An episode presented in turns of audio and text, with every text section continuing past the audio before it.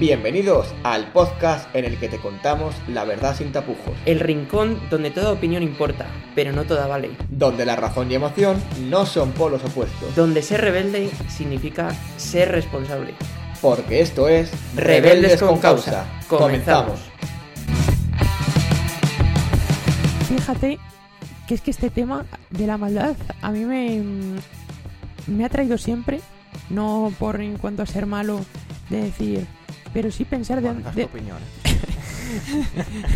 de- de dónde viene la maldad, de dónde está, de dónde parte siempre la maldad.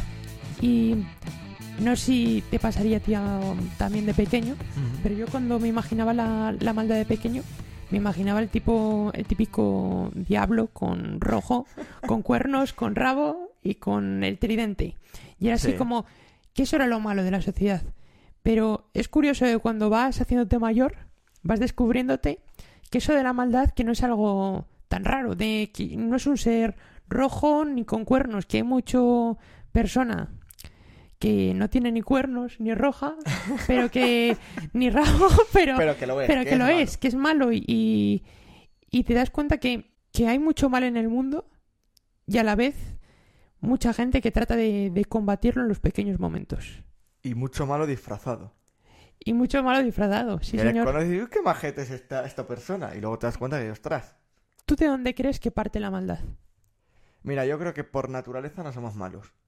¿Tú crees que no? Es decir, tú según sales de la barriga de tu madre y arrancas a llorar, no somos malos, no somos malos. ¿Qué pasa? Que desde ese momento que, que arrancas a llorar y acabas de, de dar a luz y salir al, al mundo, empiezas a relacionarte con gente, a convivir con situaciones, con... Bueno, pues van ocurriendo cosas que te van encaminando hacia un lado o hacia el otro. O sea, yo lo veo, la maldad la veo como una balanza. Entonces tú eres como más partidario de Ortega y Gasset y dices que somos el fruto de nuestras... ¿Quién decía eso? Ortega y Gasset. Sí, Es que es mi tío, claro. Mira, yo lo veo, el ejemplo que ponía antes, como una balanza. Es una balanza, me acaban cayendo fichas. Entonces, una persona según nace, pues tiene una situación de los padres están divorciados. Pues ya están cayendo fichas hacia el lado de la balanza malo, ¿eh? Eso ya es una situación importante. Luego otra cosa es que esos padres se ha- hagan porque caigan fichas al otro lado, ¿eh? Pero bueno, ¿qué pasa? Que según se van desarrollando, pues bueno, hay, hay gente que es que hasta rompe la balanza. yo creo... Así lo veo yo, vamos. Fíjate, yo creo que hay dos formas de... dos causas de ser malo. Ajá. Sócrates decía que era la, la estupidez. Y, y yo creo que, que en, en gran parte esa, la ignorancia te lleva a ser malo. Porque cuanto menos sabes, más envidias al resto. Ostras, no lo había visto así. Esa es buena, ¿eh? Me Esa yo creo que es una causa. Puede ser. Y luego ya hay más, hay más debate en lo de la filosofía. Por ejemplo, Kant decía que el, el hombre era malo por sí mismo. Hus decía que el hombre era un lobo para el hombre. ¿Y, y Samuel? ¿Samuel qué opina? Yo estoy más en línea tuya y de Rousseau diciendo que es la sociedad la que nos hace un poco malos. Y, y en parte eh, sí que dicen los, los estudios, hablan de que existe una predisposición a ser malo. La neurociencia dice que lo llaman el factor D. Entonces hay como, como nueve características que si tienes ese factor genético, tienes más posibilidades de volverte un ser malvado. O sea, es problema de genes. En parte sí, Ostras, a, sí que- a mí sí que me ha pasado de gente que dices, es que es mala por naturaleza. leza. Le dices, es que esta persona la ves y dices que, pues a lo mejor son esos genes, ¿eh? Pueden ser. Pueden ser. Pero yo creo que ahí hay también un componente, como decías tú, que eh, lo, mm, lo influye la vida y no tanto la educación. Porque a veces no, ves no, no, no. unos padres que son de 10 y salen Claro. unos hijos rana. No, es verdad, es verdad. entonces, no sé de dónde, de dónde puede venir, en realidad. Estoy un poco perdido. Yo insisto, creo que más allá de la sociedad, que obviamente es el punto clave, es de las situaciones que te genera la sociedad. De las situaciones.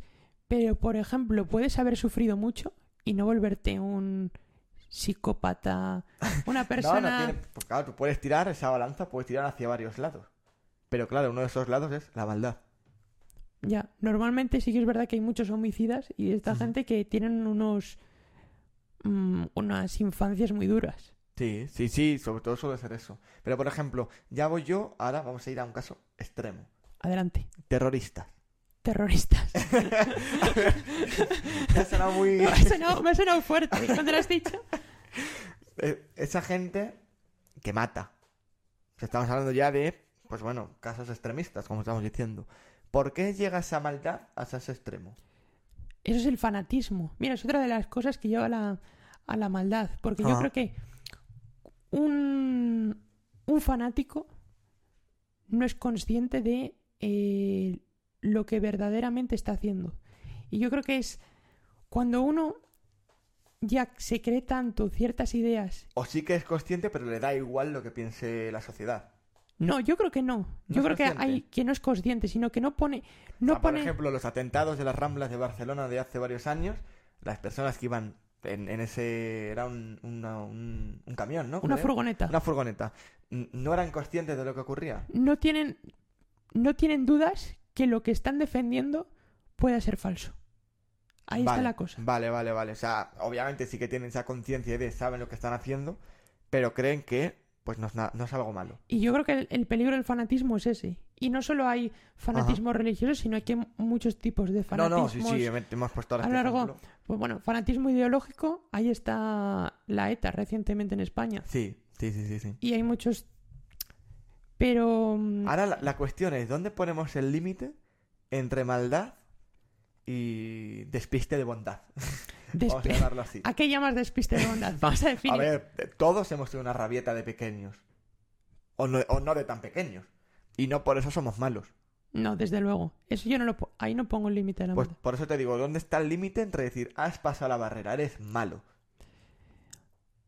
Mira, podemos decir que, como en todo, puede estar en la reincidencia. Te puedes equivocar una vez, pero ya cuando lo haces más de una vez. Sí, sí, sí puede ser. Y hay otra de las cosas, esto ahí me lo contó un médico cuando estaba haciendo prácticas. Ajá. Me dijo, me preguntó, ¿sabes la diferencia entre alguien estúpido y alguien malo? ¿Cuál, cuál? ¿Sabes cuál es? Que el, que el estúpido no descansa nunca, pero el malo sí. Entonces, Es buena esa, ¿eh? es buena. Yo creo que, que ahí puede estar la, la diferencia. Alguien malo depende de con quién le interese estar Ya, sí, y con sí, quién sí. le interesa relacionarse. Oye, cambia mucho la cara, cambia de máscaras. Tienes esa capacidad para, para cambiar. Una persona estúpida es estúpida toda la vida.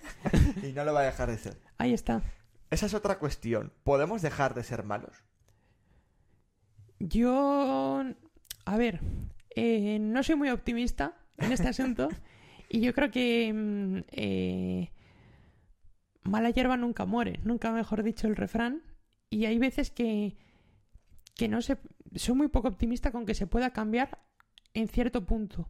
Yo creo que solo el cambio viene de el choque. Cuando, Sí, por ejemplo, has sido malo toda tu vida, tienes una enfermedad muy grave y sales de ella Algo radical, sí. ha sido mm, pierdes a alguien cercano. Tiene que ser un choque radical Hmm. para que cambies. Sí, sí, puede ser. La gente que cambia sin haber tenido un choque radical no me lo, no la creo.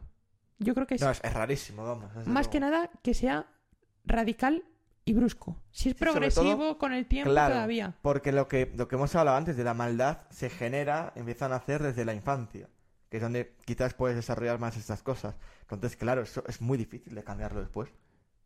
Yo difícil o imposible. Imposible. Yo, yo creo que, que puede Hombre, así punto- bruscamente lo que dices tú, desde luego que no, imposible.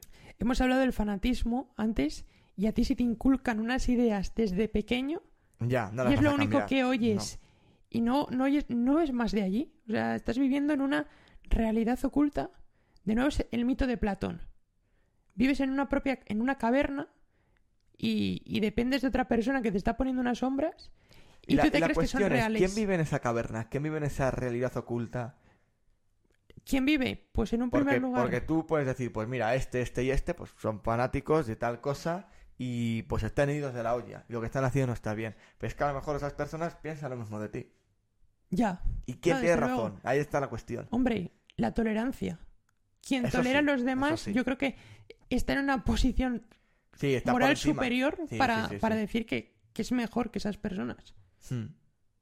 Y, mm, y a la vez, pero sí que es verdad que creo que mientras en esa cueva tienes a los fanáticos que únicamente ven las sombras, Ajá. quien está poniendo las sombras y haciendo los, los monigotes para que aparezcan esas sombras, Sí. esos líderes de son los que verdaderamente son malos.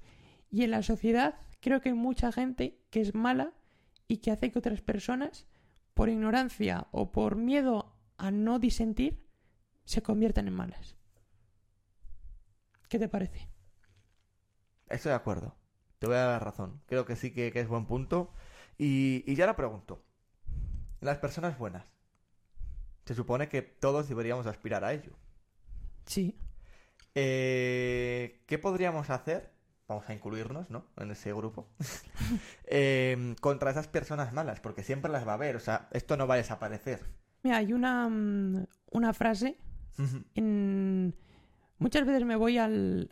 A... Cuando pongo ejemplos a la Biblia, pero yo creo que no por la religión, sino porque creo que el modelo que te que siempre propone el cristianismo no es un modelo únicamente puedes no creer y a la vez tienen, adoptar el cristianismo como un modelo de vida y, adaptarlo a no a la religión sino a la vida diaria y creo que hay una frase en el Evangelio de Juan que dice la luz brilla en la oscuridad y la oscuridad nunca llegará a alcanzarla y yo creo que es que el bien siempre vencerá es algo que quizás soy muy optimista en esto, pero al cabo del tiempo el bien siempre vence. Lo tengo claro, no, no me cabe ninguna duda. Lo que pasa es que a veces el tiempo se despista. Muchas Mira, veces. puede ser, estoy de acuerdo, de que la guerra entre el bien y el mal la gana el bien. Pero va a haber batallas de la guerra que la ganen el mal. En eso estoy de acuerdo, pero lo importante es ganar la guerra. Ya, pero, hombre, habría que intentar como sociedad, que entiendo lo que dices, es, es imposible, o sea, no vamos a acabar con la maldad nunca. Eh, pero claro, ¿qué podríamos hacer? Ya voy a otra referencia literaria, ¿Sí? no tan religiosa, es El Señor de los Anillos. Hay una otra cita que habla, mm, está en boca de Gandalf, que decía que el, el combate al mal está en los pequeños instantes y en esas pequeñas personas que en su día a día tratan de, de traer la luz. Y yo creo que es una, una realidad y eh, la, la verdaderamente lucha contra el mal es en poner en nuestros pequeños instantes, en nuestras pequeñas acciones, todo lo que somos y todo lo, lo bueno que queremos traer al mundo para acabar con ese mal. Creo que has sacado una cosa clave que es la compañía. La compañía y el de alguna amor. manera, ¿no? El amor. Efectivamente, de, de quién te rodeas, cómo te rodeas, eso también influye mucho. Yo, eh, dime con quién andas y te diré quién eres. Efectivamente. El refranero siempre da soluciones a todo. Sí, sí, sí, sí. Ahora la cuestión es, mm, al final, obviamente, el mal o la maldad tendrá que tener castigos. Desde luego que sí. ¿Qué castigos? No, no qué castigos hay, sino qué castigos crees tú que debería haber. ¿Qué castigos debería haber? ¿En qué sentido? ¿En qué ámbitos? Es decir, o sea, obviamente la maldad es muy amplio, no es lo mismo la persona que roba una barra de pan que la que mata a 100 personas. Pero, mm, ¿qué, qué manera crees tú que sea la correcta de imponerse o castigar al mal? En general. en, en la sociedad, ¿no? Te Sí, refieres sí, en sí, conjunto. Pues yo creo que en la sociedad tenemos la herramienta que es la justicia. La justicia es clave y, y todos merecemos un, un juicio justo. Hasta los que han hecho las peores barbaridades, los más malvados, lo merecen. Porque mm, a la vez es parte de también mantener esa bondad, de esa naturaleza nuestra del resto de la sociedad. ¿Estás de acuerdo de la cadena perpetua? Estás abriendo melones demasiado gordos. Pero eh, yo creo que es algo que hay que plantear y en ciertos casos la cadena perpetua es un, un modo de disuadir a que vuelvan a ocurrir crímenes. En casos en los que se sabe que por determinadas estructuras biológicas y determinados comportamientos, estamos hablando de psicópatas, son personas que no, no es posible la rehabilitación. No, no, no. Mira, los psicópatas Y, están... más, y menos una vez que entran a esos sitios. Claro, No hay más. Pero aparte es, es biológico. Está demostrado que los psicópatas Sí, sí, sí. Y, han se ha, y se ha visto casos de gente que ha salido y ha vuelto a hacer lo mismo. Pero, y también biológicamente. En la resonancia se ve como las, las estructuras que maneja para el manejo de las emociones, para el manejo de. mm, no solo también de las emociones, sino de la toma de decisiones, del control de los impulsos, Ajá. lleva a, a eso, a, un, a una falta de, de control, por una, un, un déficit en la corteza fron- frontal. Y, y- y es que está demostrado biológicamente que un psicópata no puede comprender al resto de la sociedad. Eso es cierto. Bueno, hay un cuento que habla sobre la maldad Ajá. dentro de los de un libro de cuentos que tiene Luis Moreno, lo recoge allí. Y, mm, y el, cuento es, cortito, pero yo creo que da una enseñanza muy, muy buena. La cuestión es, hay un, un río y hay un sapo en el río. En la otra orilla está un escorpión. Entonces llega el escorpión y le pide al sapo que le ayude a cruzar a la otra orilla. El sapo le dice eh, al escorpión, ¿te cruzo de orilla? Sí, tú no me clavas el, el aguijón. Entonces, el sapo deja montar al escorpión en su lomo, van cruzando el río y llega un momento en el que el escorpión clava el aguijón al sapo. Ajá. Entonces el sapo antes de morir le pregunta, ¿por qué me has picado? Y dice el escorpión, está a mi naturaleza. Total, el escorpión ha matado al sapo, se está ahogando. Está viajando por el río y llega un punto en el que eh, hay un- una pareja y ve al escorpión. Entonces eh, dice, dice ella, voy a salvar al escorpión. Y dice, le dice, ¿cómo vas a salvar al escorpión? Te va a picar. Ella decide eh, se- sacar al escorpión. Entonces coge un palo y ayuda al escorpión a salir del río. El, el escorpión sube por el palo y clava el aguijón a la mujer. Y le, y le pregunta a la mujer al escorpión, ¿por qué has picado? Y dice, está en mi naturaleza. A la vez le dice el, el hombre a la mujer, te dije que te iba a picar, ¿por qué la ayudaste? Y dice ella, está en mi naturaleza. Entonces yo creo que la, la enseñanza es clave en, en ese combate contra el mal. Está en nuestra naturaleza ser buenos, independientemente de que haya gente que nos trate de hacer el día más difícil, que nos trate de fastidiar la vida, vamos a ser buenos. No, no vamos a, a quedarnos en, en ese ojo por ojo constante. Me ha gustado, me ha gustado mucho el cuento, ¿eh? Muy buena moraleja y creo que, que no existe mejor manera de terminar este podcast. Me veréis afónico, pero nadie es capaz de librarse de un catarro imprevisto. Pero en realidad lo que ocurre en nuestro cuerpo se diferencia en muy poco de la sociedad en que vivimos. Cuando enfermamos, los microorganismos patógenos atacan nuestro cuerpo en una dura lucha contra nuestro sistema inmune. Aunque también en nuestro organismo, en nuestras mucosas, viven microorganismos, la famosa microbiota, que coopera con su huésped y trata de poner a raya a todos esos patógenos que desean infectarnos. Nuestro mundo también vive poblado de patógenos, aunque en este caso me refiero a seres macroscópicos y mucho más complejos que un virus o una bacteria, que persiguen hacer de nuestro mundo un lugar un poco más pequeño y oscuro.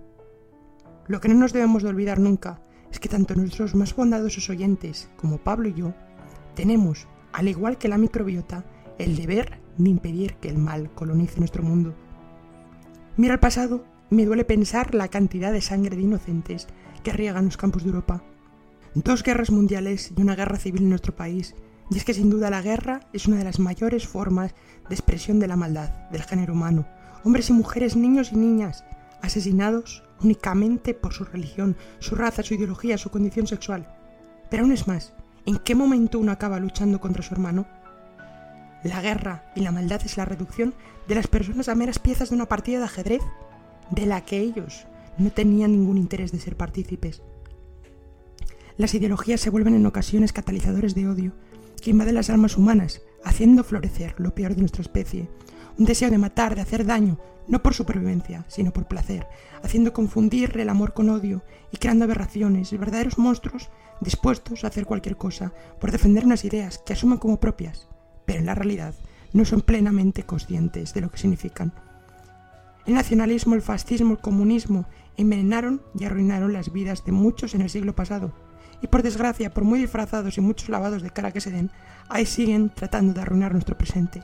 En el seno de Europa prosigue una guerra que lleva ya un año en proceso, en la que debido al capricho de algunos y la demagogia de otros que se ponen siempre de perfil, cada día el mal gana un poco más de territorio en nuestro mundo.